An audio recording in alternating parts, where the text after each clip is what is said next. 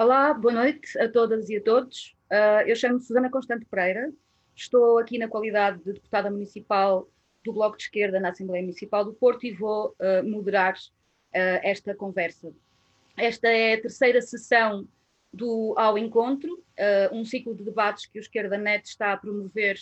online e em direto, sempre às terças e às sextas, pelas nove e meia. São sessões que, por norma, contam com três oradores, uh, que se debruçam uh, sobre temas ligados a este tempo de pandemia que estamos a viver. Na próxima hora, mais ou menos, vamos conversar sobre aquilo que são ou que devem ser respostas de emergência para as populações mais vulneráveis. Lembro que um, podemos contar com os vossos contributos, que entretanto recebemos um, na caixa de comentários que, que, desta transmissão. Conosco está também o Sérgio Aires, sociólogo, ativista no combate à pobreza, o Ricardo Fuertes, é alguém que há vários anos trabalha na área do VIH, das drogas, LGBTI, e é, desde há dois anos, assessor na Câmara Municipal de Lisboa do vereador do Bloco de Esquerda, Manuel Grilo. E temos a Cláudia Braga, na interpretação para a língua gestual portuguesa, a quem mais uma vez agradecemos.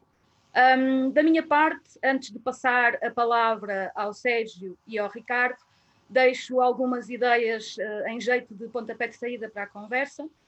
e que, uh, bom, levar-nos-ia a pensar que decorreu um mês desde que foi diagnosticado e divulgado o primeiro caso de, de infecção de Covid-19 em Portugal, aliás, uh, no Porto, e que há uma franja da sociedade que já em circunstâncias normais está invisibilizada, é já vulnerável, mesmo sem crise pandémica, que neste momento uh, está em situação de uh, muito acrescida uh, vulnerabilidade. Falamos de pessoas em situação de sem-abrigo, de pessoas consumidoras de drogas, pessoas mais velhas que possam estar isoladas, mulheres vítimas de violência doméstica, crianças e jovens desacompanhados ou em instituições, pessoas que vivem em territórios marcados pela exclusão, por motivos geográficos e urbanísticos, como é o caso das ilhas do Porto, por exemplo, ou, por outro lado, com algum estigma socioeconómico ou cultural, enfim, como é o caso de alguns bairros sociais ou muitos bairros sociais no país. Enfim, pessoas que muitas vezes estão designadas como uh, por condições diversas das margens ou algo neste género.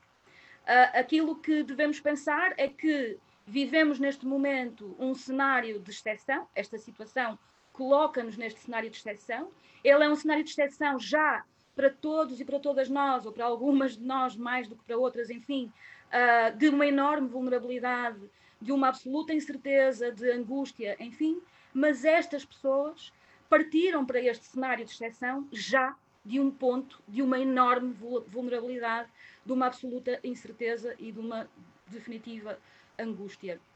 Então, uh, devemos partir para esta conversa pensando nisto, mas também, diria ainda, uh, a verdade é que partimos para este cenário de crise pandémica, mesmo enquanto sociedade, já de um ponto de déficit no que, no que toca a estas questões. Ou seja, já antes da crise sanitária, Uh, o financiamento, por exemplo, das estruturas de proximidade que dão apoio a estas populações, falando, por exemplo, das estruturas uh, ou das respostas de minimização de danos e redução de riscos, este financiamento já tem uma série de fragilidades, ora nos prazos de pagamento, enfim, na gestão complicada que estas organizações muitas vezes têm que fazer. Já antes de entrarmos em crise uh, uh, pela pandemia, a Estratégia Nacional para as Pessoas Sem Abrigo tinha um orçamento por transferir, nomeadamente para as, para as autarquias a quem compete a implementação de respostas que já eram urgentes. Uh, ainda estava, por exemplo, por fazer uma parte significativa, ou numa parte significativa do território nacional, a sinalização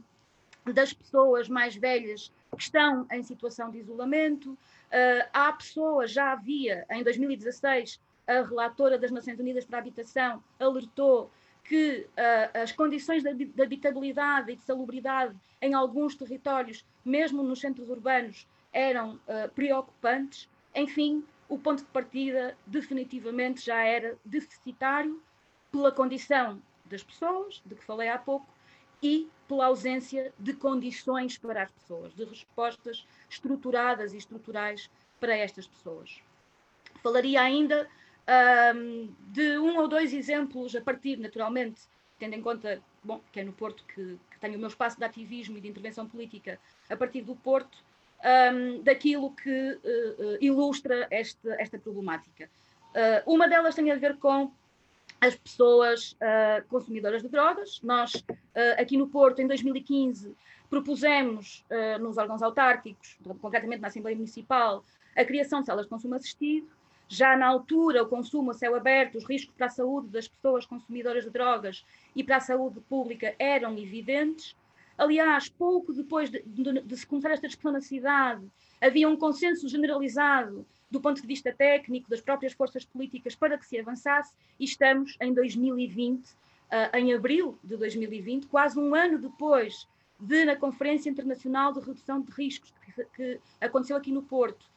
uh, o senhor Presidente da Câmara, Rui Moreira, ter anunciado que até ao fim de 2019 havia salas de consumo na cidade, Uh, estamos em abril e isto ainda não aconteceu. Isto ainda não aconteceu por uma série de questões, também uh, que têm a ver com questões orçamentais, ora da Câmara Municipal a nível local, ora do próprio Governo, que também tem uma responsabilidade, que tutela aquilo que uh, poderia consubstanciar esta, esta resposta. Enfim, basicamente, a situação antes disto uh, uh, se instalar, antes desta crise sanitária estar instalada, já era de vulnerabilidade e desproteção para estas pessoas. Neste momento, uh, ainda mais. Estas pessoas, inclusive, que têm, que normalmente um apoio de equipas de rua nestas respostas de, de, de redução de riscos e minimização de danos, uh, estas, estas equipas estão com esse apoio bastante condicionado também neste momento. Enfim, a situação é de facto preocupante. Mas uh, o Ricardo também certamente falará um pouco mais sobre estas questões e sobre a especificidade que uma resposta para esta franja da sociedade implicará como noutras. Eu chamaria a atenção para o facto de que, uh, uh, naturalmente, falar daquilo que são as respostas de emergência para populações de risco é falar, uh, de alguma forma, infelizmente, de, uma, de um panorama bastante abrangente e alargado, e, naturalmente, neste espaço de cerca de uma hora, nós não vamos conseguir aprofundar tudo o que isto uh, efetivamente mereceria, um, e também daí os vossos contributos uh, são bem-vindos. Eu diria só, para terminar, que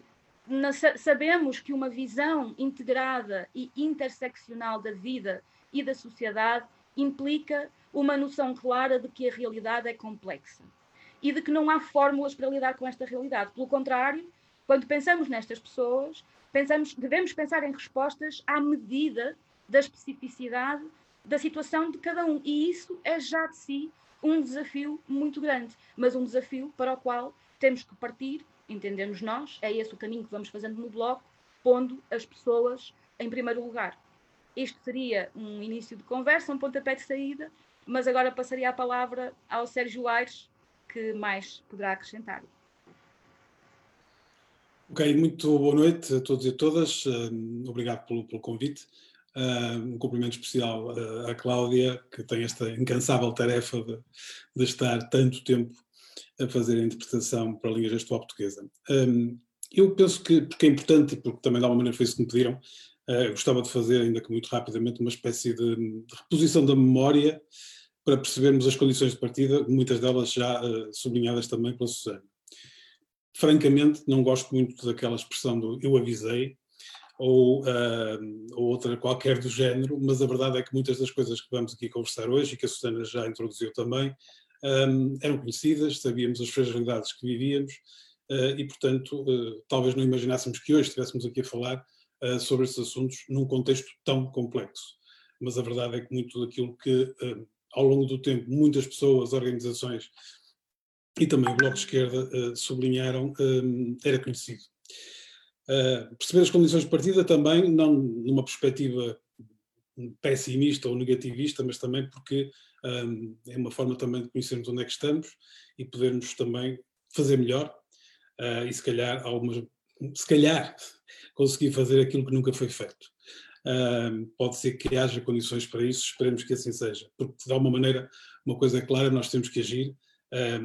não podemos voltar a dar-nos ao luxo de repetir alguns dos mesmos erros que, que, que, que cometemos, até porque uh, é bom que se sublinhe isto. Agora está muito provado que algumas das coisas que nós, que nós referimos e mencionamos e tentamos defender e tentamos construir, tínhamos razão. Eu vou passar por alguns pontos fundamentais da, da, da, política pública portuguesa em relação às políticas sociais em particular, para precisamente percebermos onde é que nós, de alguma maneira, nos equivocamos, para ser simpático. Tínhamos um programa das redes sociais locais, que era uma estratégia para trabalhar em rede, para articular as instituições, para articular uh, as respostas e os serviços. Só que é uma rede uh, com uma malha muito larga, com, com uma desigualdade muito grande em termos de relações hierárquicas entre as organizações e, portanto, não sei sequer se alguma vez poderia ter considerado uma rede. Dito isto, era um programa muito importante que pôs as organizações a dialogar, que pôs as organizações a criar projetos conjuntos e também a corresponsabilizar-se pelas respostas. A rede foi interrompida, o programa deixou de existir, algumas autarquias continuaram a manter o programa a funcionar, mas a verdade é que o resultado é que pouca capacidade de articulação uh, interinstitucional uh, e de respostas e políticas ficou, ficou no terreno. Portanto, falhamos naquilo que seria um mecanismo muito importante de trabalho em rede que nos poderia ter ajudado, particularmente num momento como este. Em relação às estratégias todas, a Susana já falou um pouco sobre a questão do sem-abrigo, tivemos, tivemos e temos muita, muita, muitas estratégias definidas, um, articulam-se as práticas às vezes, mas os modelos para a intervenção um, são sempre os mesmos. Uh, a cultura da intervenção não muda, ou muda muito pouco. E, e, já agora, como também já foi referido, os recursos financeiros para muitas destas estratégias foram uma miragem ou nunca chegaram a concretizar-se mas fundamentalmente o problema é que algumas destas estratégias são até em si mesmo bastante inovadoras do ponto de vista daquilo que programam, mas não são nada inovadoras do ponto de vista da sua concretização depois no terreno, bem pelo contrário. Falando de estratégias, nunca fomos capazes de definir coletivamente uma estratégia nacional e estratégias locais de combate à pobreza, nunca tivemos disponibilidade e empenhamento político suficiente para que tal existisse, e, portanto, basicamente trabalhamos com medidas isoladas, desarticuladas, sem visão estratégica, correndo atrás dos problemas e sem nenhuma capacidade de, de prevenção da maior parte deles. No meio disto, e por muitas razões, eh, deixamos desmantelar e ficar sem recursos humanos e técnicos a segurança social. E isto é uma das coisas para mim muito graves e muito importantes. Um, extinguimos institutos, o Instituto da Reinserção Social, já há muito tempo, no, no âmbito da toxicodependência desmantelamos todo, toda a máquina que tínhamos, que era considerada até em termos europeus exemplar, um, e a máquina do Estado ficou depauperada na dimensão social, uh, particularmente depois nos anos, da, nos anos de chumbo da, da crise e da austeridade. Uh, mas relembro, por exemplo, nós já não temos sequer a possibilidade de, com a Segurança Social, celebrarmos uma coisa que se chamavam acordos de cooperação atípicos, que eram justamente a margem de manobra, muitas vezes, para fazermos experimentação, para podermos conhecer as dificuldades de algumas intervenções, fazer diagnósticos, e muito do que temos hoje em terreno, ou tivemos já em terreno e já também não temos, passou por isto. Já agora, falando em terreno, o que é que acontece? Fica tudo entregue às IPSS e afins, que se pautaram muito mais e se pautam muitas vezes por responsabilidade do Estado, pela competição pelos recursos e pelos financiamentos, do que propriamente pela cooperação. Quando não, adotam lógicas de mercado lucrativo, onde os espaços da solidariedade ficam reféns dessas mesmas lógicas. Neste âmbito, e como agora vemos, eh, temos imensas fragilidades e uma incapacidade do Estado, inclusivamente, de controlar ou fiscalizar, seja o que for. Vemos isto com muita evidência nos lares de idosos um, e acho que vai haver um momento em que nós vamos ter que ser corajosos o suficiente uh, e frontais o suficiente para perceber onde é que existia, de onde é que vem tanta fragilidade, um, mas também estou muito preocupado com outras instituições ou com outras, outros modelos institucionais, como é o caso dos lares de infância e juventude, uh, e a área da deficiência, da qual não se fala completamente uh, em, em, nenhum lugar. A institucionalização sabemos que não é uma solução. É, é a solução que preferimos privilegiar, sem muitas vezes fazermos contas sobre se quer esta solução é mais barata, economicamente. Socialmente não é de certeza, e é outra coisa que vamos ter que afrontar. Andamos anos a falar de desinstitucionalização,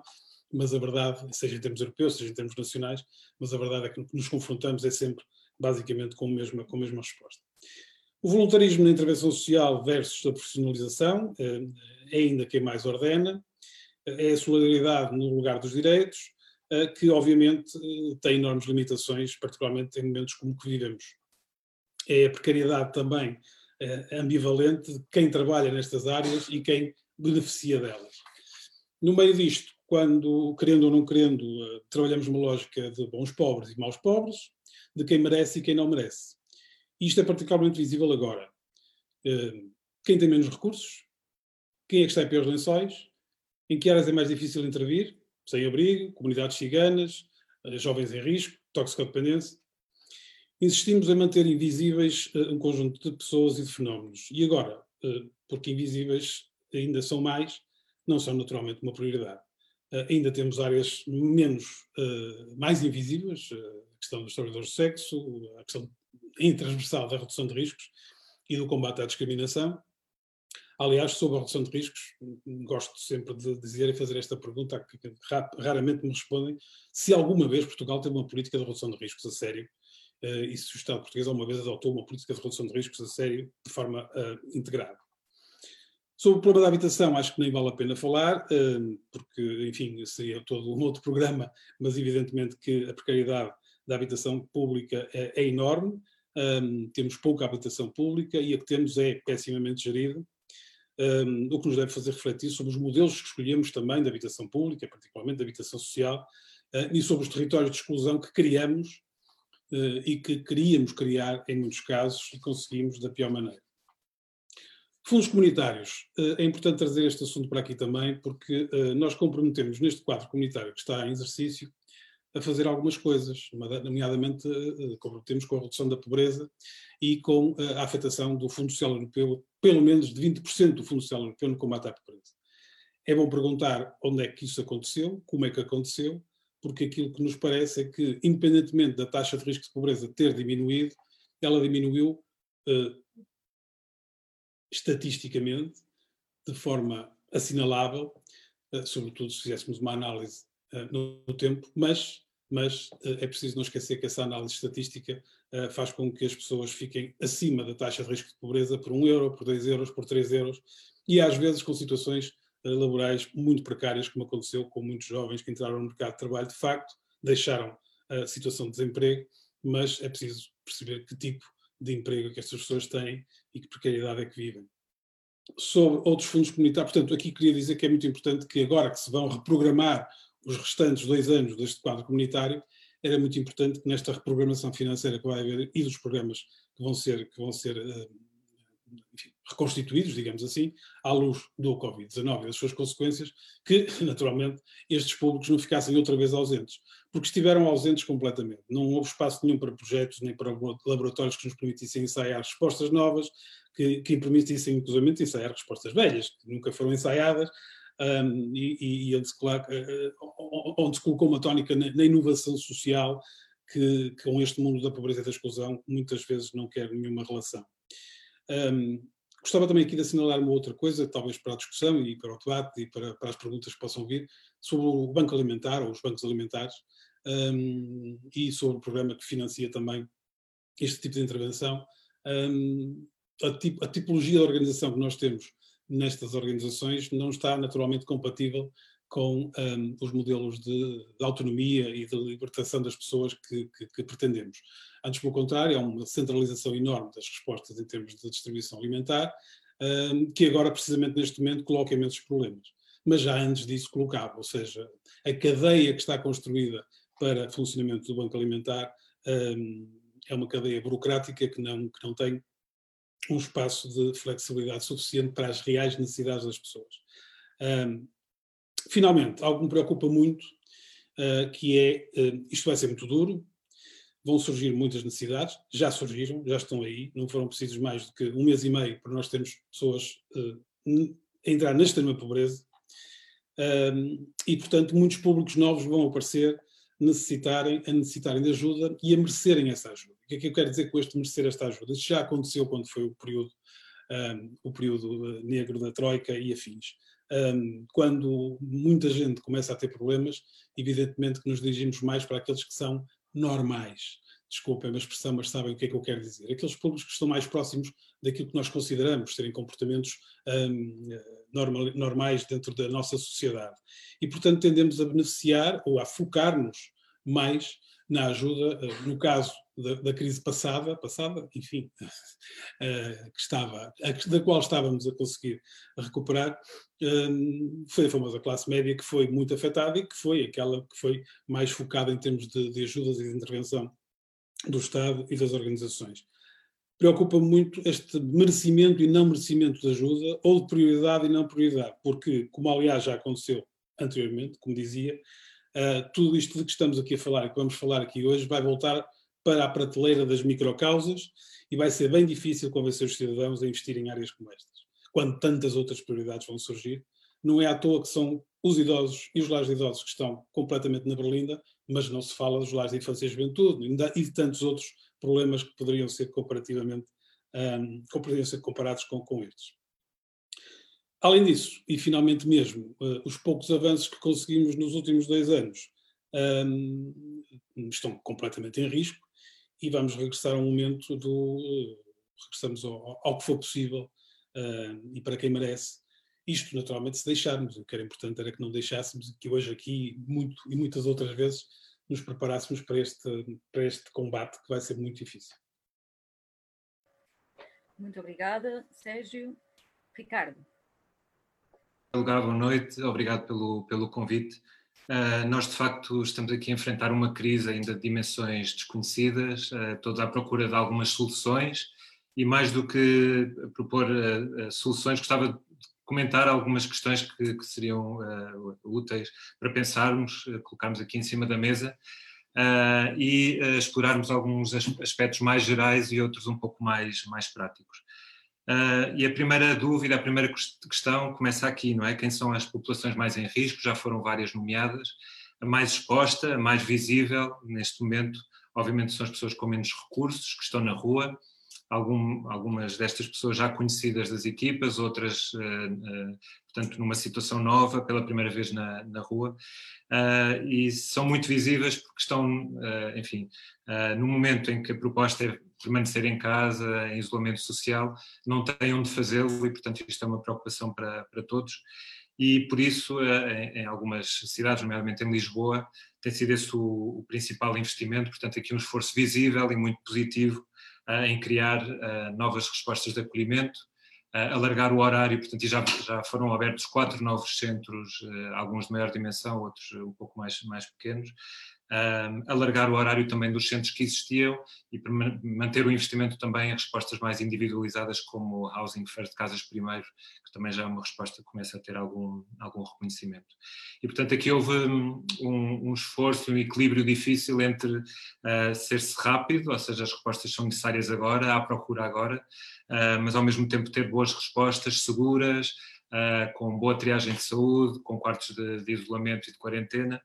um, e, portanto, também com higiene, desinfecção, etc. Portanto, aqui um equilíbrio muitas vezes difícil entre a rapidez uh, e a criação de boas condições, mas isso tem sido feito. E um, essa resposta tão rápida só tem sido possível porque há uma equipa, enfim, uh, profissionais envolvida, obviamente, mas também muitos voluntários, tem havido bastantes donativos na cidade, isso também mostra aqui bastante generosidade. E também sabemos todos de inúmeras respostas mais locais, de, vizinhos, uh, todos conhecemos juntas de freguesia a fazer a prestarem apoio local, um, nas compras, etc. Isso é muito importante, uh, enfim, é, um, é um, esforço que todos temos, temos visto. Mas uh, eu chamava aqui a atenção para, enfim, há outras situações, há outras populações e que nem todas podem beneficiar desse tipo de, de apoios que são muito importantes, repito, mas que não servem para toda a gente. E dou aqui uh, dois exemplos de populações, enfim, são dois exemplos, poderia nomear muitos outros, mas uh, dou, uh, dou, concretamente aqui há, alguns exemplos de populações específicas. No caso do VIH, é uma doença crónica que existe tratamento sem interrupções, tratamento esse que é disponibilizado por hospitais, não é? No momento em que não é suposto ir aos serviços de saúde e, portanto, por questões de, de segurança, eh, não é suposto a deslocação ao hospital e, portanto, eh, obviamente aqui o recurso a redes informais, voluntários que transportam medicamentos, etc., não é uma opção, em muitos casos, eh, porque há questões bastante sensíveis de confidencialidade que não permitem esse tipo de apoio e, portanto, aqui uma resposta mais profissionalizada também se exige. Um, outro, outro exemplo, outra população que, enfim, por este momento de, de emergência e de enfim, necessidades muito prementes, se pode perder um pouco, o Sérgio também já falou um pouco sobre, sobre isso, são as populações LGBTI, não é? Uh, ou seja, que dependem, muitas vezes o seu apoio não são as comunidades eh, próximas, ou seja, localmente próximas, Uh, muitas vezes, não, não será assim em todos os casos, mas em, em alguns casos uh, não, não se querem expor uh, perante o vizinho, têm, enfim,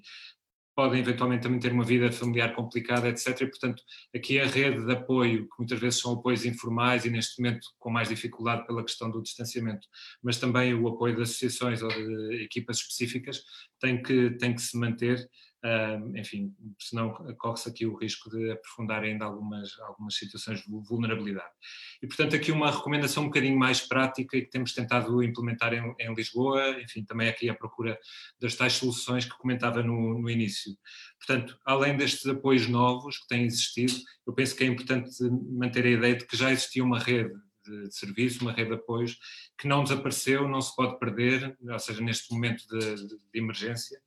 um, e, portanto, se queremos intervenções estruturadas, com profissionalismo, com confidencialidade, com proteção de dados, enfim, queremos serviços robustos uh, e, portanto, nesta fase o que podemos fazer é, enfim, coisas relativamente simples. Saber quais estão a funcionar é o primeiro passo, divulgá-los, por exemplo, no site da, da, Câmara de Lisboa também temos feito esse, esse esforço, saber que horários eh, têm, eh, contactos, etc. Um, e em alguns casos também podemos fazer é um, dar algumas condições para que estes serviços possam ajustar ao formato online quando é possível. E por outro, fazer aqui um esforço, uh, e que eu acho que aqui obviamente o Estado tem, tem essa obrigação mais do que as associações, muito mais do que as associações, de manter serviços mínimos, ou seja, as respostas sociais ou de saúde, respostas específicas, não podem desaparecer assim de, de repente, porque estamos numa situação de emergência, temos que criar condições para que algumas, eh, alguns destes serviços se mantenham bem divulgados, acessíveis, etc. Um, com condições de trabalho, um, com segurança, máscaras, tudo isso, que é também um, algo que temos tentado fazer aqui em, através da Câmara de Lisboa, e, obviamente, uh, com, com financiamento com recursos, e daí também o nosso esforço de não interromper aqui o, o financiamento nesta, nesta fase.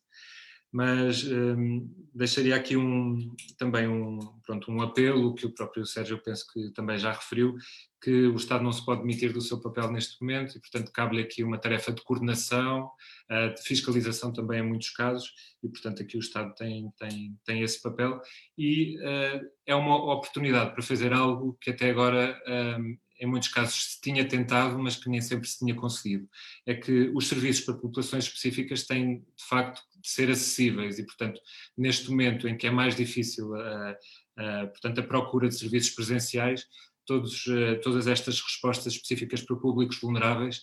têm que estar bem divulgadas, contactos acessíveis, tem que, temos que conseguir quebrar esta ideia de que para mostrar interesse e motivação se tem que ir presencialmente várias vezes, ter com o técnico, um, ou seja, merecer uh, os serviços. Esta lógica tem que se mudar, é um momento também indicado, enfim, uh, também porque é um momento bastante complicado, um, mas, mas enfim, é o momento certo para fazer algumas, algumas mudanças. E por enquanto deixaria por aqui e um pouco mais adiante gostaria de explorar a questão do, das drogas e dos consumos, que é um tema bastante complexo, gostaria de explorar aqui nesta conversa. Obrigado.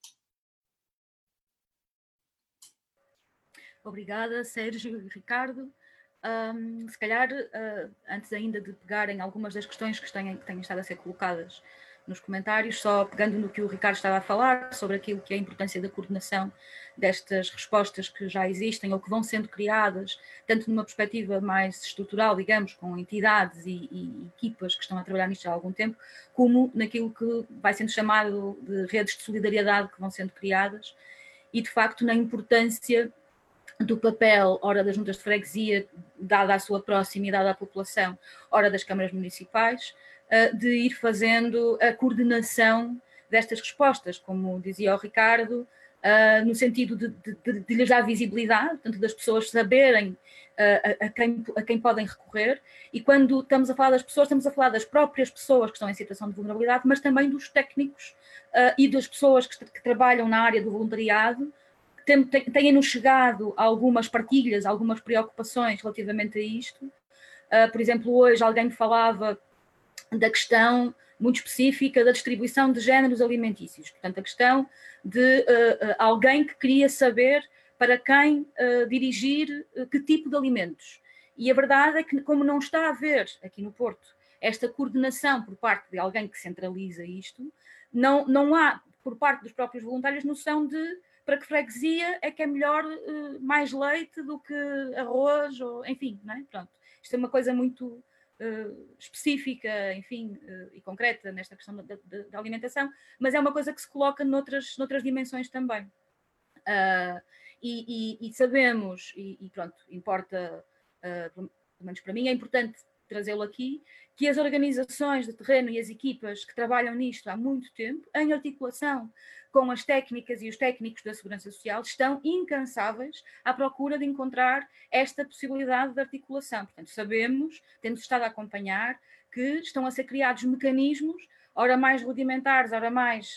eh, enfim, eficazes, eficazes sempre, mas enfim, para permitir que todos saibam em, em, em, várias zonas do país que resposta há para a especificidade, a vulnerabilidade, a condição X ou Y, um, a quem possam recorrer. E é importante termos noção que, uh, mesmo enquanto, uh, enfim, diria eu, a tutela, quem tem responsabilidade, seja ao nível local, nas autarquias, seja a nível central, eventualmente pelo Instituto de Segurança Social, enfim, não sei, uh, ainda que ainda não esteja de uma forma contundente,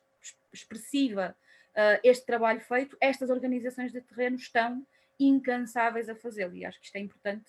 termos esta noção e, fazer, e dar esse sinal.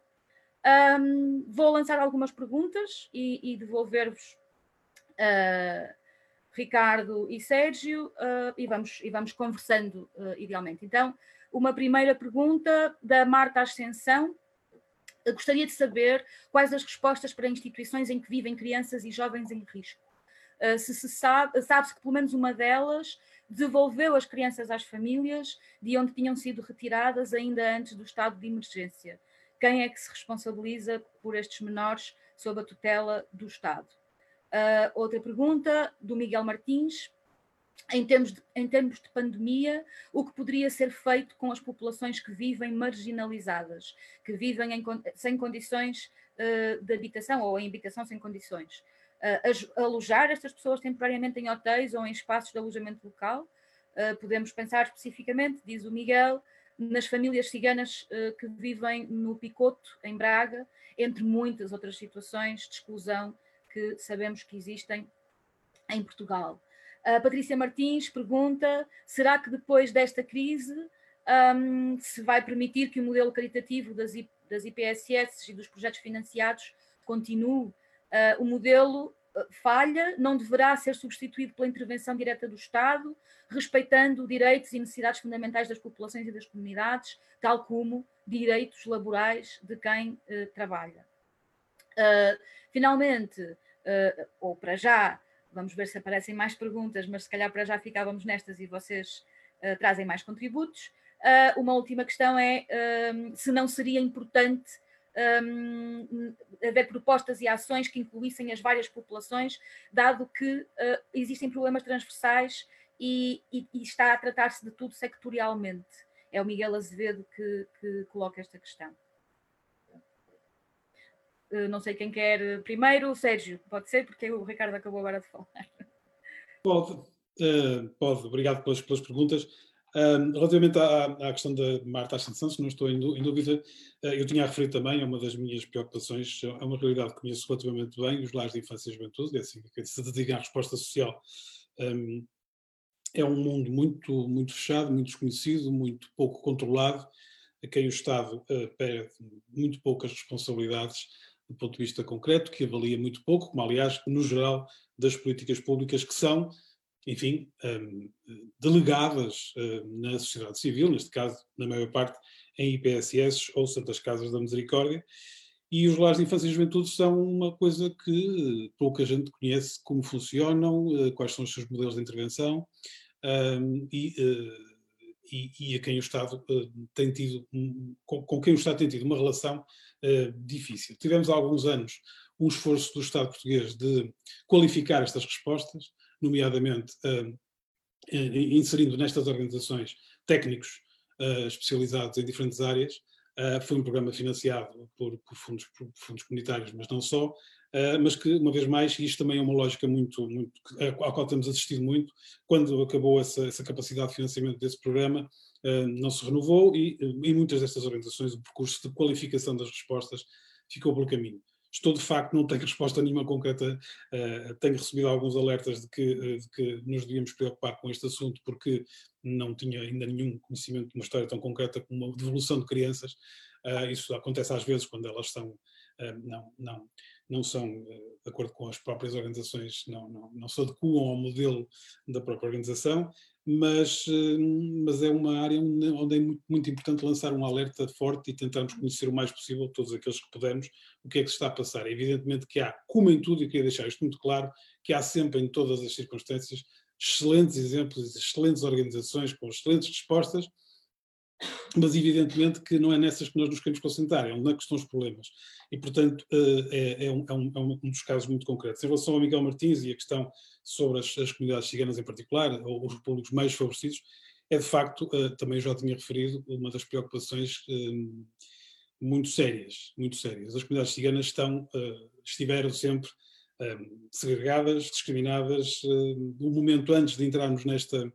nesta pandemia um, era particularmente difícil para as comunidades ciganas, estavam a ser alvo uh, muito concreto de uma discriminação, de um ataque racista fortíssimo, uh, mais um, uh, e, e, neste momento estamos a assistir naturalmente a uma grande dificuldade de intervenção com estes públicos, estamos a falar de comunidades que vivem uh, em barracas, que vivem em sítios onde não há nem eletricidade nem, nem, nem, água, portanto, nenhuma das precauções que nós podemos ter, nada pode ser feito. Uh, não estamos a falar apenas de um bairro em Beja, como o bairro das Pedreiras, ou em Barcelos, ou na Marinha Grande, são muitos, são muitas pessoas, são muitas crianças, são muitas, muitas, muitas pessoas em risco, em fortíssimo risco, não só de, de, de, de se contaminarem, como em risco de. De passarem fome já passam. Uh, o caso do bairro de Picoto, por, por outras razões, tive, tive,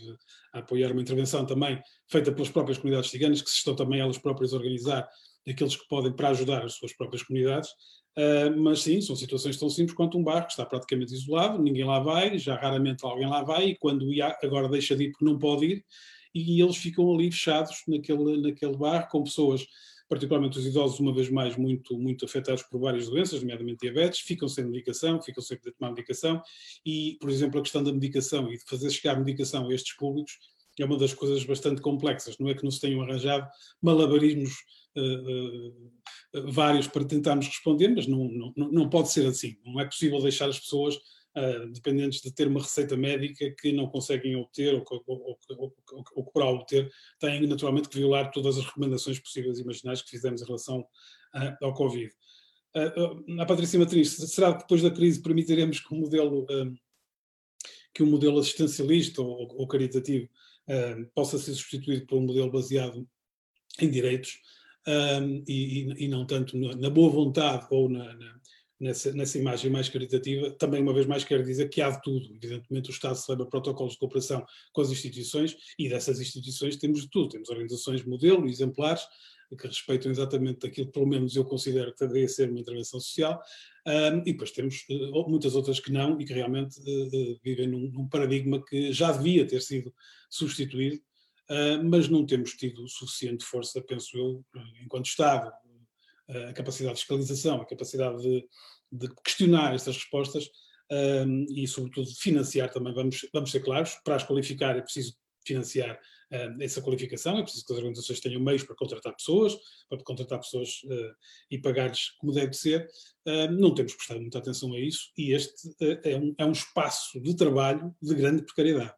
De grande precariedade, de salários muito baixos, de pessoas que são obrigadas a trabalhar em condições, muitas das vezes, seguramente eh, contrárias a todas e quaisquer recomendações da Organização Internacional do Trabalho e até dos direitos humanos. Um, finalmente, em relação ao Miquel Azevedo, um, não seria importante ter respostas transversais, porque em alguns casos, nestes públicos, as coisas são relativamente parecidas. Não poderia estar mais de acordo, evidentemente que sim, foi isso que eu pensei, disse logo no início, a, a, a nossa falta de capacidade hum, ao nível capilar, o trabalho em rede acaba por acontecer, mas acaba por acontecer exatamente como está a acontecer agora. Emergência, são os técnicos que acabam por se auto-organizar, por, por, tentar ultrapassar as burocracias, nomeadamente as próprias instituições, que algumas delas não são do Estado, sejamos claros, muitas das, burocracias que as nossas instituições criam não têm nada a ver com o Estado, não estão em norma nenhuma, não estão em regulamento nenhuma, são da cabeça deles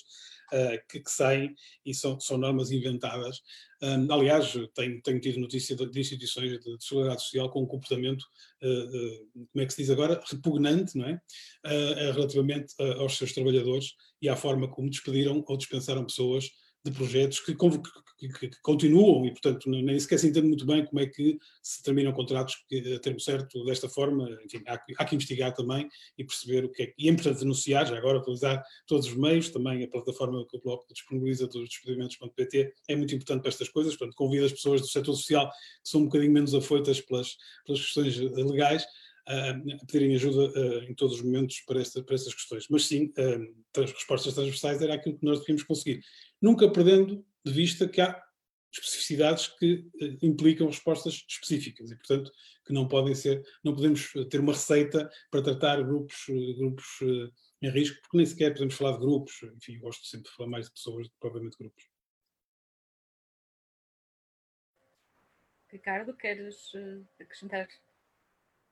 alguma questão. Não, Susana, eu acho que aqui nesta, ou seja, quando começamos a pensar esta ação, havia este, este risco, não é? Ou seja, queremos falar uh, de pessoas uh, ou coletivos em risco, quais são, uh, até que ponto é que conseguimos abordar aqui em detalhe todo, todos esses, todas essas questões.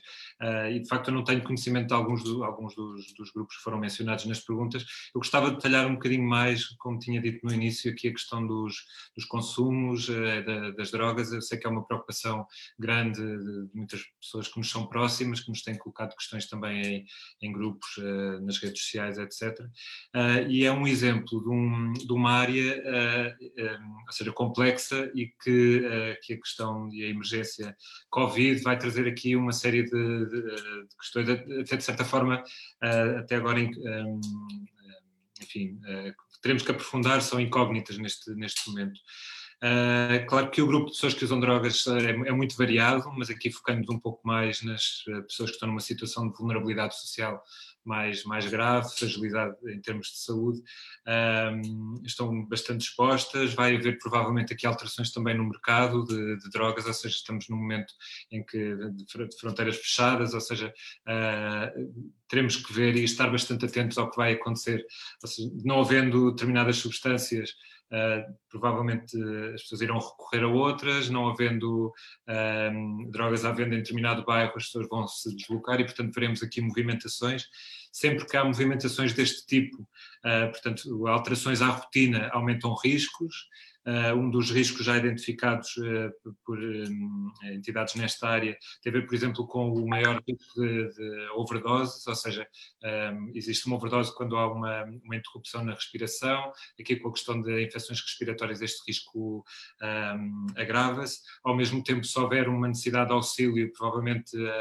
as viaturas de emergência médica, as equipas de emergência médica têm menos disponibilidade para atuar, vão demorar mais tempo a socorrer, também por parte de quem possa estar à volta de alguém eh, numa situação de overdose, há, há maior receio de intervir pela questão da proximidade física e dos riscos que envolve, e portanto é só um exemplo de um, de um cenário que se está aqui a, a, a construir à volta da, da crise do, do, do, Covid.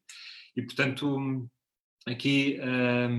em jeito de explorar soluções, não é? Como tinha também mencionado no início, estamos aqui todos à procura de soluções. O que fizemos uh, em Lisboa, uh, em conjunto com as equipas de redução de riscos, uh, que trabalham nas equipas de rua, nas unidades de metazona de baixo limiar, a fazer direct checking, com o programa de consumo vigiado, o que, o que fizemos foi, enfim, criar condições para as equipas poderem trabalhar, ou seja, planos de, de, de, contingência, adaptação de procedimentos, todas estão a funcionar, o que é bastante, bastante importante, com algum material de proteção individual, provavelmente não o suficiente, mas do que temos conseguido encontrar também através da Câmara de Lisboa. Um, e, uh, enfim, alguns aspectos um bocadinho mais práticos, mas que às vezes podem fazer alguma diferença, a criação de materiais informativos, uh, a, um, portanto, a distribuição de produtos de, de, higiene individuais, ou seja, porque aqui um dos pontos básicos, às vezes vale a pena uh, manter em, mente aspectos mais essenciais, não é? Tem a ver com a lavagem das mãos e, portanto, uh, dar uh, aqui ferramentas para as pessoas conseguirem cumprir esse, esse aspecto preventivo. E uh, estamos também um, a iniciar nos novos, nas novas respostas, nos novos albergues, Portanto, a distribuição de metadona é um ponto importante, a distribuição de material de consumo, através do programa de troca de seringas, e uh, em breve iremos também iniciar intervenções específicas na área do álcool, aqui em conjunto com, com a Unidade de Alcologia de Lisboa e a intervenção do programa de, uh, de consumo vigiado no, num dos albergues aqui criados uh, neste plano de contingência. são exemplos de algumas coisas que se podem fazer Uh, não escamoteando, que nos uh, está também uh, na cabeça de todos nós, que se poderia ir mais além, ou seja, temos bastantes falhas identificadas nesta área, na questão da, das drogas, e que, apesar de estarmos neste, neste estado de emergência, que temos que procurar novas respostas, etc., também não é preciso inventar a, a roda, não é? Já temos intervenções testadas, que fazem parte das eh, das opções que já, que já existem. Portanto, aqui neste caso seria ir à caixa, à caixa de ferramentas e tirar algumas das opções que, que já estão testadas, identificadas como, como necessárias e colocá-las um pouco mais em, em, prática. Dou aqui alguns exemplos, não é? O, o, portanto, a intervenção no, na área das drogas uh, foi construída ao longo dos anos, uh, já tem um longo histórico, uh, está muito associada aos consumos injetados, não é? à experiência da, da heroína injetada, enfim. Um, mas uh, há, há, bastante tempo que, que, as equipas nesta área chamam a atenção para a necessidade de incorporar novos materiais, nomeadamente para a prevenção na, na área dos consumos fumados, e agora, enfim, é, é muito evidente que isto uh, é uma necessidade que se poderia ter ido além, e portanto vão-se fazer de algumas intervenções pontuais, mas é necessário investir fortemente na prevenção no, nos riscos no consumo fumado. É necessário uh, avançar no, na criação de espaços protegidos para consumo, como Susana já referiste uh, anteriormente. Uh, existe um, um, um, medicamento utilizado para reverter overdoses por opiáceos, a naloxona, de fácil utilização, sem, enfim, sem grandes efeitos adversos, e portanto por que não uh, colocá-la uh, ao serviço de todos na comunidade, no momento em que, se existir uma situação de overdose, vai ser muito mais difícil uh, socorrer e é uma situação que pode eventualmente provocar mesmo morte. Portanto, naloxona tem que estar disponível, sabemos como funciona, vamos torná-la acessível. e, portanto, também aqui a distribuição massiva de materiais preventivos, uh, seringas, por exemplo, no momento em que há, há bastantes alterações nos serviços, uh, restrições de, de, movimento, as pessoas têm que ter uh, armazenado algum material e, portanto,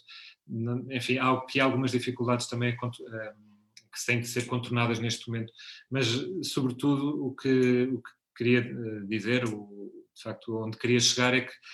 apesar deste momento de,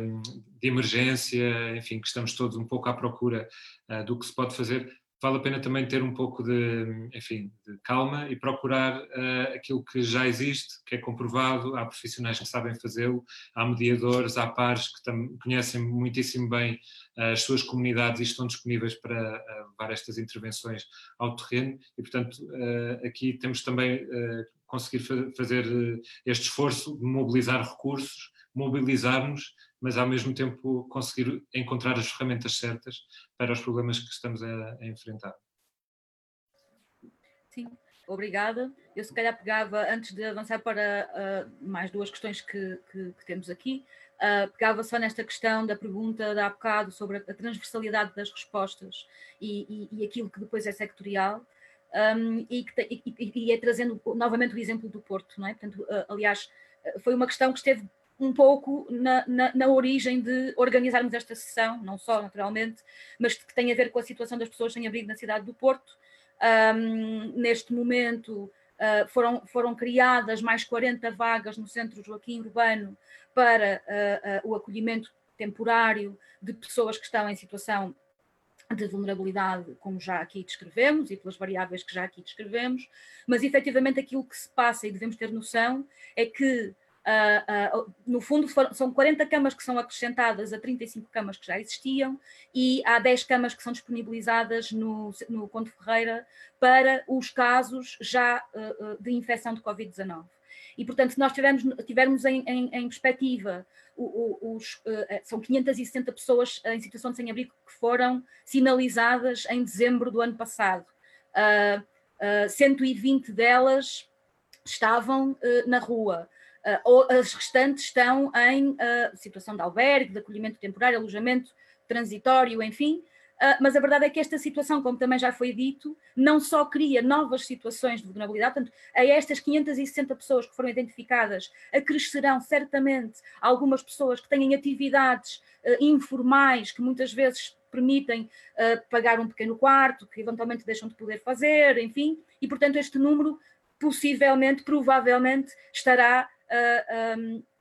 terá aumentado. E depois há outra questão, que é a mesma que se colocava há pouco relativamente uh, aos lares uh, para as pessoas mais velhas ou às instituições para crianças e jovens, a mesma se coloca em relação aos albergues, que é que capacidade têm estes albergues para as indicações atuais e novas em face de uma crise sanitária que a Direção-Geral de Saúde determina do ponto de vista da, do distanciamento e do isolamento em que as pessoas devem ficar para fazer a sua a, a quarentena a, da melhor forma. E, portanto, as respostas um, são urgentes e, e, aquilo que no Porto nos está a preocupar, temos já chamado a atenção para isto, mais uma vez do ponto de vista, por via da Assembleia Municipal já o fizemos, é que aquilo que está, do ponto de vista das respostas, está aquém e, se fizermos uma comparação com Lisboa, está de facto bastante aquém um, daquilo que entendemos que pode ser feito. Passando às perguntas, uh, temos uma primeira pergunta um, do Sérgio Rodrigues. Um, o que é que nos preocupa, uh, ou por outra, o que está a preocupar as equipas uh, é estarem em serviços mínimos, tendo saídas uma ou duas vezes por semana. Julgo que isto também liga com algo que também já nos tinha chegado e que liga com as questões da metadona que o Ricardo falava há pouco e que é, neste momento, tanto quanto sabemos, há pessoas que estão a receber a metadona para 15 dias ou até um mês e isto pode trazer repercussões uh, complicadas do ponto de vista das respostas que se estão a dar em face das condições que temos. Temos ainda a pergunta da Liliana Pinto relativamente à, à medida de mobilização de pessoas em situação de desemprego para voluntariado junto de populações vulneráveis, como por exemplo os idosos e pessoas em situação de sem-abrigo. A pergunta é se o Estado tem capacidade para fazer um recrutamento e uma monitorização de competências destas pessoas. A Inês Colasso Fernandes agradece a sessão, saúde as iniciativas da Câmara Municipal de Lisboa um, relativamente às, às pessoas em situação de sem-abrigo que mesmo com todas as suas falhas, pela sua celeridade face às circunstâncias e neste sentido, a pergunta é qual é a posição das bolsas criadas recentemente pelo IFP, novamente relativamente a estas pessoas, ou em situação de desemprego ou em layoff, e se a resposta a longo prazo passaria por algo deste género, ultrapassando a lógica do assistencialismo e as respostas dependentes do trabalho uh, voluntário. Uh, temos ainda a Paula Cruz Sérgio, uh, uma pergunta mais abrangente, olhando também à história e a, a, ao, ao, panorama que o Sérgio referiu e olhando para o futuro. Estamos no fim de uma estratégia europeia com um objetivo de combate à pobreza falhado. Um, como é que se vê a próxima estratégia da Europa face ao que estamos a viver e à crise que está a iniciar? Para onde é que vai esta Europa, nomeadamente tendo em conta a, a luta contra a pobreza? Para onde é que vai a luta contra a pobreza? Uh, a Alexandra Vieira Uh, e pronto, e vamos uh, fechar as rondas de perguntas. Acho que depois podemos manter-nos aqui os três um pouco a conversar sobre isto. A Alexandra Vieira pergunta ainda uh, as razões que levaram ao fracasso da rede social, que é da responsabilidade das autarquias, na opinião do Sérgio. Neste sentido, perguntar também se faz sentido, tendo em conta que os tempos muito complicados que aí vêm, reativar estas estruturas que, ao fim e ao cabo, estão mais próximas das populações, em particular das mais vulneráveis. Se não faz, eh, se não fizer sentido, qual terá de ser uh, então uma resposta pública de proximidade uh, e estruturada?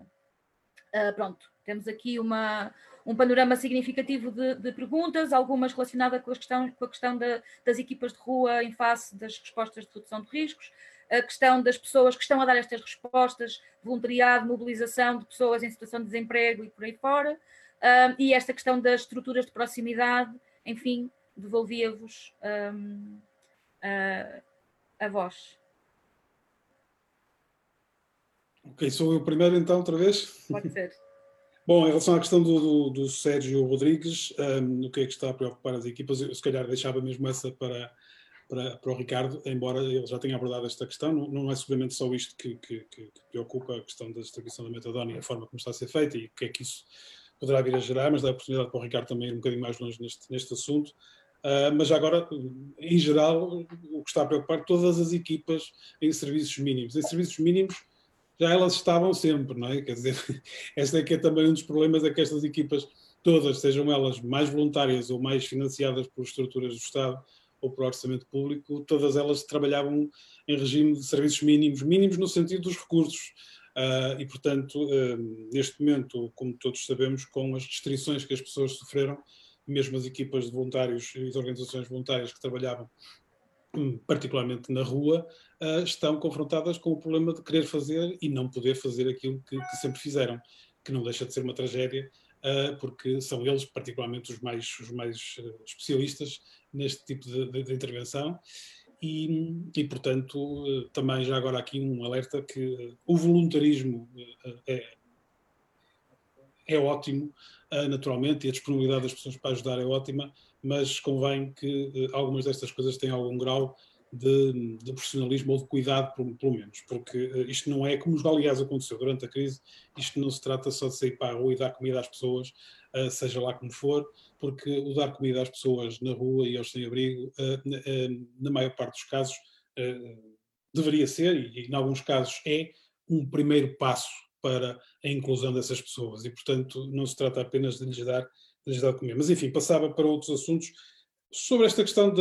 que foi colocada pela Liliana Pinto e pela Inês Colasso, no fundo penso que será mais ou menos a mesma questão, sobre estes novos, este desafio que foi colocado à integração de, à contratação, porque no fundo trata-se de contratação, enfim, eh, de pessoas voluntárias uh, para trabalharem uh, nos lares, nos hospitais, enfim, nas IPSS, para conseguirem substituir de alguma maneira as pessoas que estão, que estão em situação de confinamento ou, ou inclusive de quarentena. Um, evidentemente que, que, esta medida tem uh, uma vantagem, que é responder a uma emergência e a um problema sério que se coloca na ausência de recursos das instituições.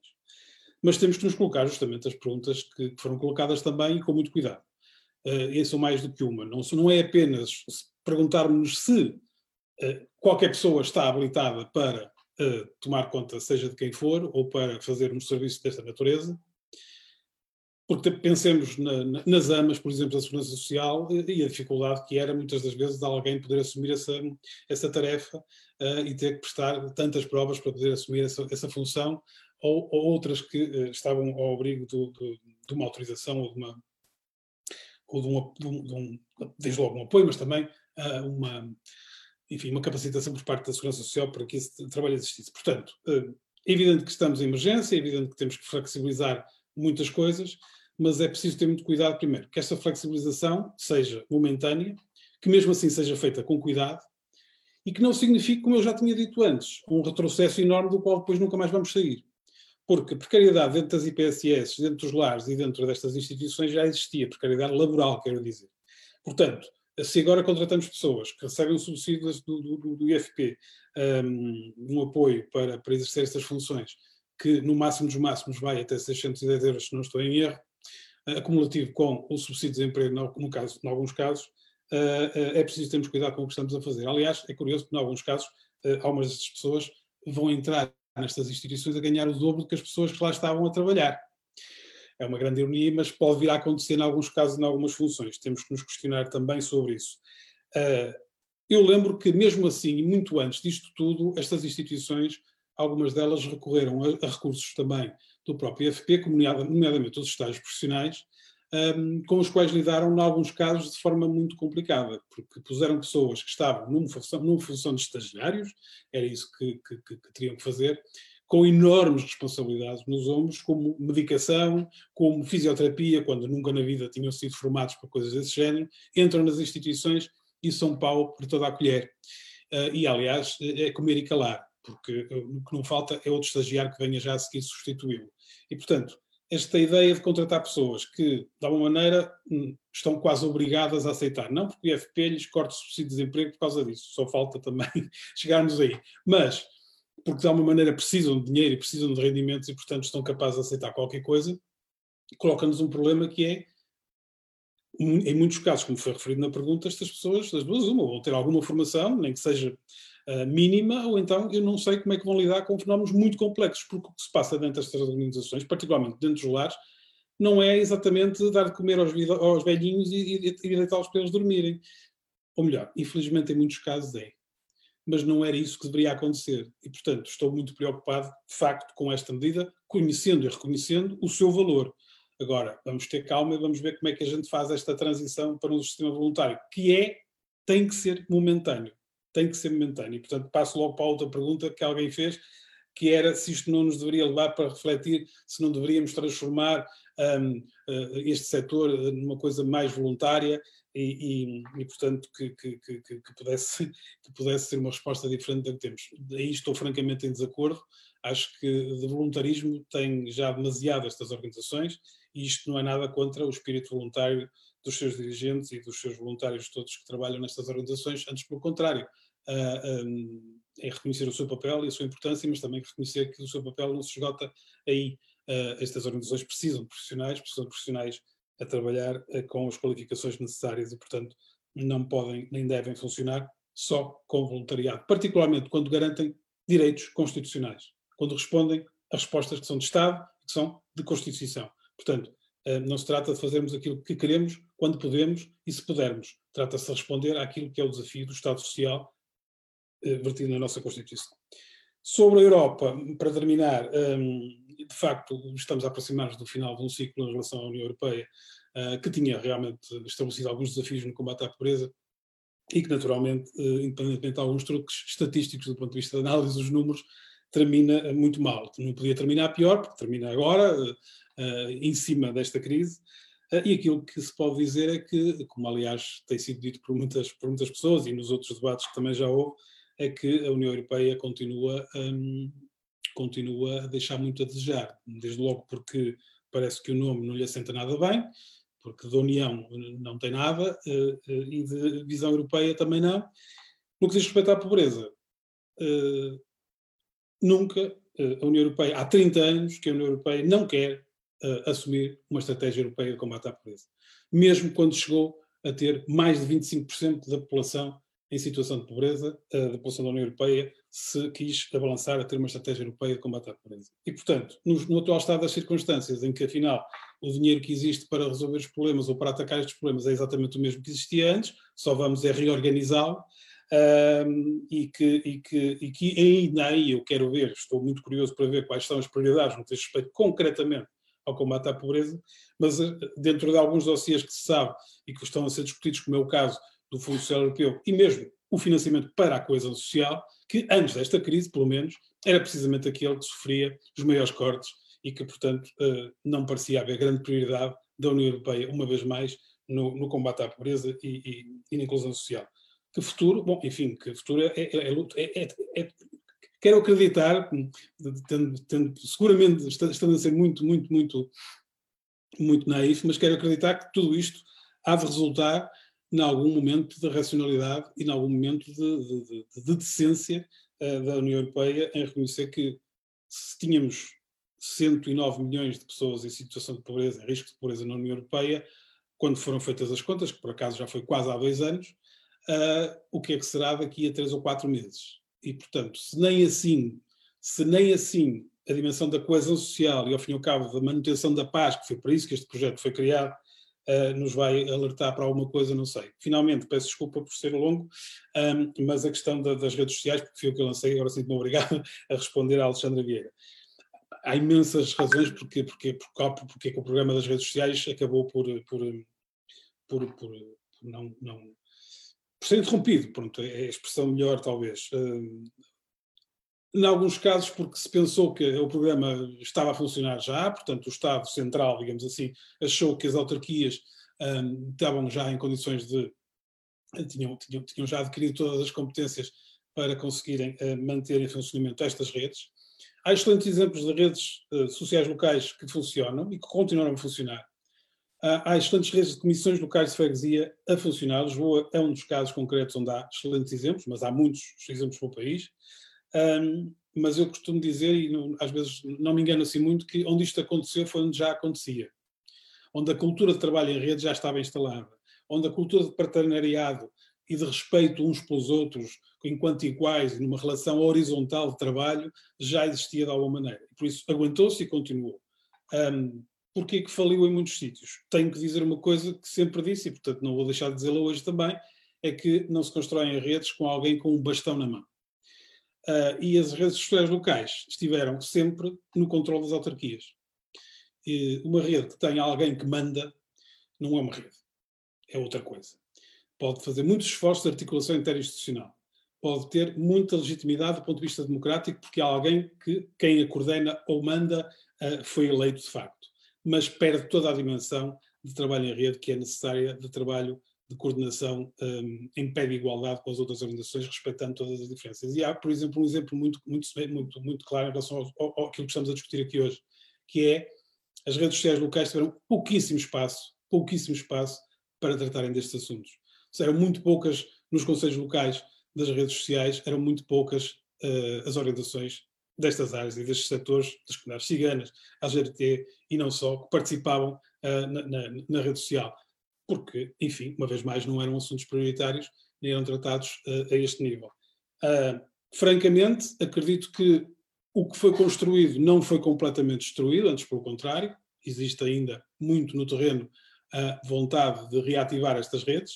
mas penso seriamente que se as vamos a reativar no futuro, e que seja no futuro mais próximo possível, temos que pensar muito bem no modelo de trabalho em rede que queremos para as redes sociais locais, ah, porque ah, ele funciona quanto melhor, quanto mais capilar é. Claramente é o exemplo ah, que temos nas maiores cidades, mas em particular em Lisboa. A rede, do ponto de vista global, é um, um conjunto de imensos atores que se sentam uma vez por mês, na melhor das hipóteses, para conversar sobre um tema qualquer, mas depois consertar estratégias, consertar ações, que é feito no terreno, exige outras dimensões mais capilares, só que muitas das vezes ficam emperradas uma vez mais nas relações de poder entre as instituições que comandam as redes sociais e eh, na relação também, uh, uh, ou melhor, na ausência de relação com os cidadãos. A última coisa, provavelmente a última coisa que vou dizer mesmo agora neste, neste debate, é que também nos esquecemos de uma coisa muito importante, que foi os cidadãos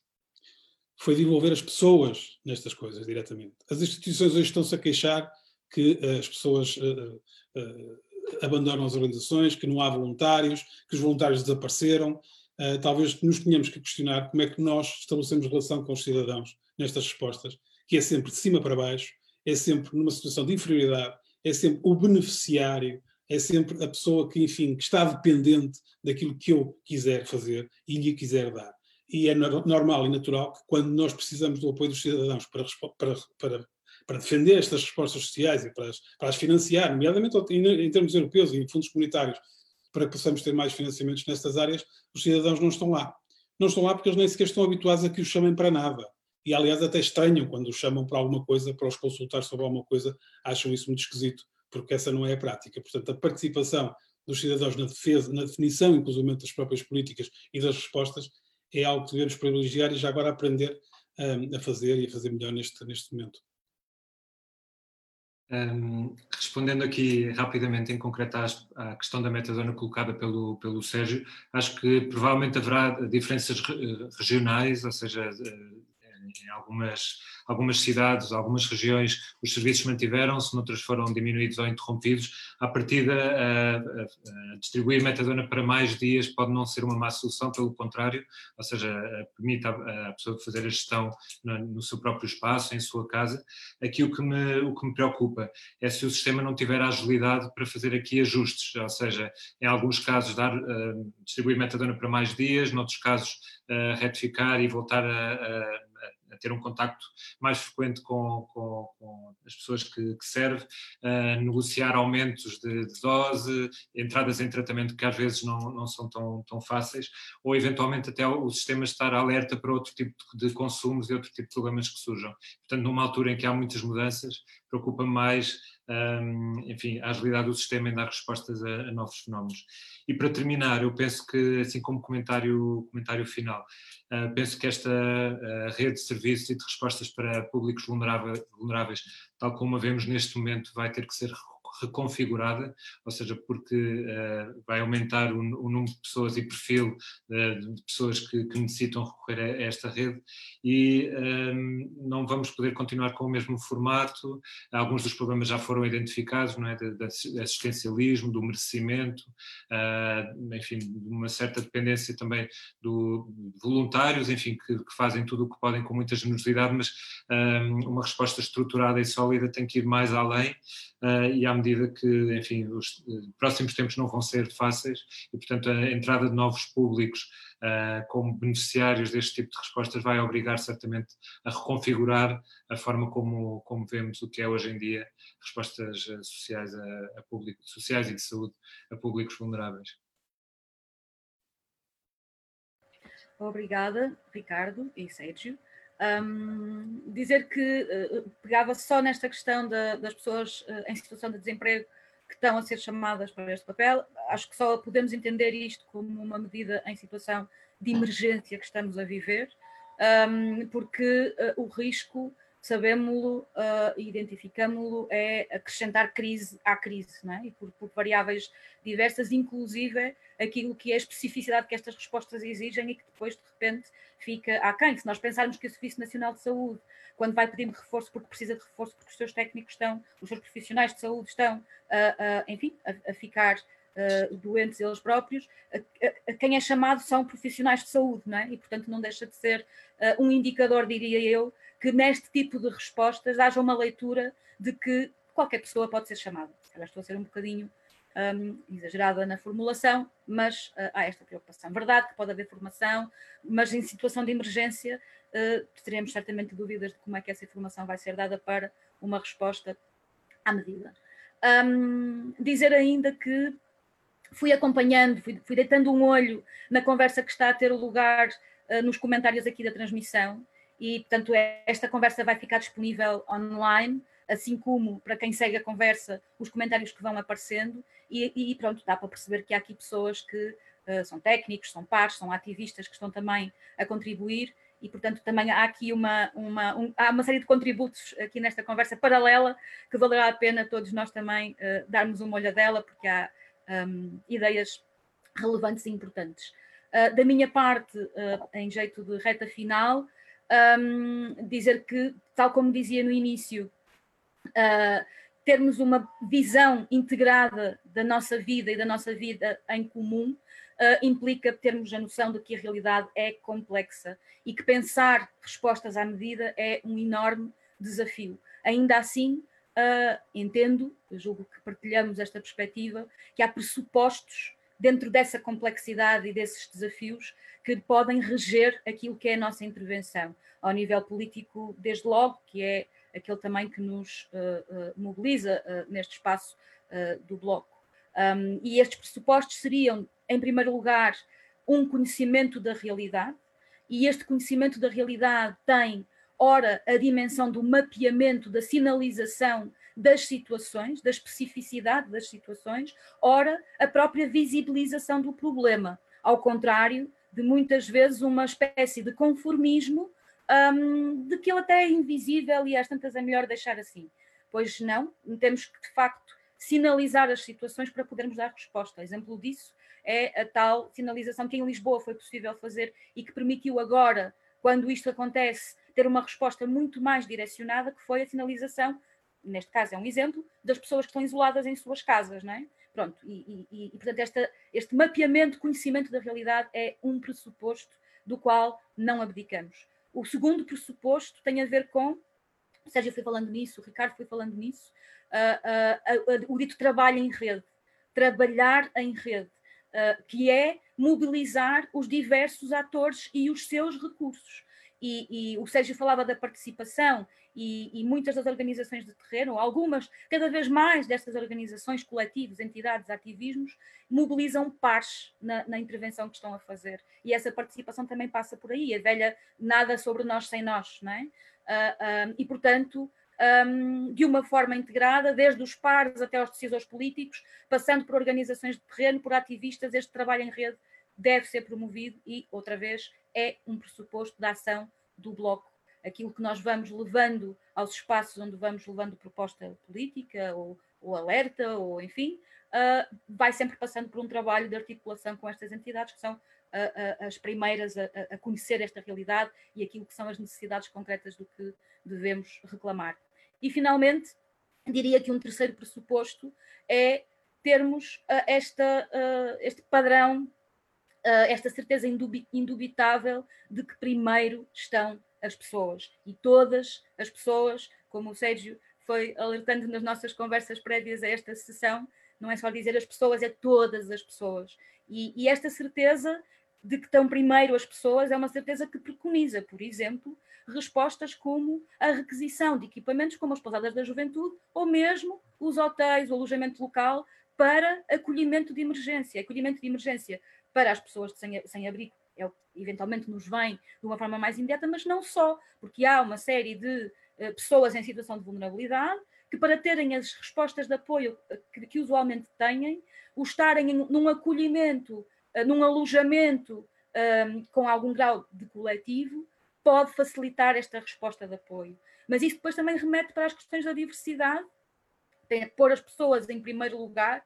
remete para pensarmos que essas respostas de apoio devem ser diversas, deve ser possível ter respostas mais num registro de quarto, eh, pensando nas pousadas, por exemplo, respostas mais num registro de espaço amplo, porque dependendo da situação da pessoa, do perfil, da, do, do, ponto em que está em relação à doença, do, enfim, há aqui uma série de especificidades que implicam respostas distintas e, portanto, num mundo ideal, nós teríamos esta tipologia de respostas acionadas neste momento em que já estamos a um, um, um mês desde que uh, começou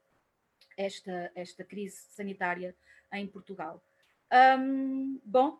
chegamos ao fim de mais uma sessão. O Ao Encontro uh, volta já na próxima terça-feira com uma nova sessão. Até lá, mantemos-nos ao dispor, eu própria, o Sérgio com certeza, o Ricardo também, uh, o, o, o Bloco em geral. Um, obrigada e até lá. E obrigada, Cláudia, mais uma vez. Boa noite. Obrigado. Boa noite, obrigado. Boa noite. Obrigado.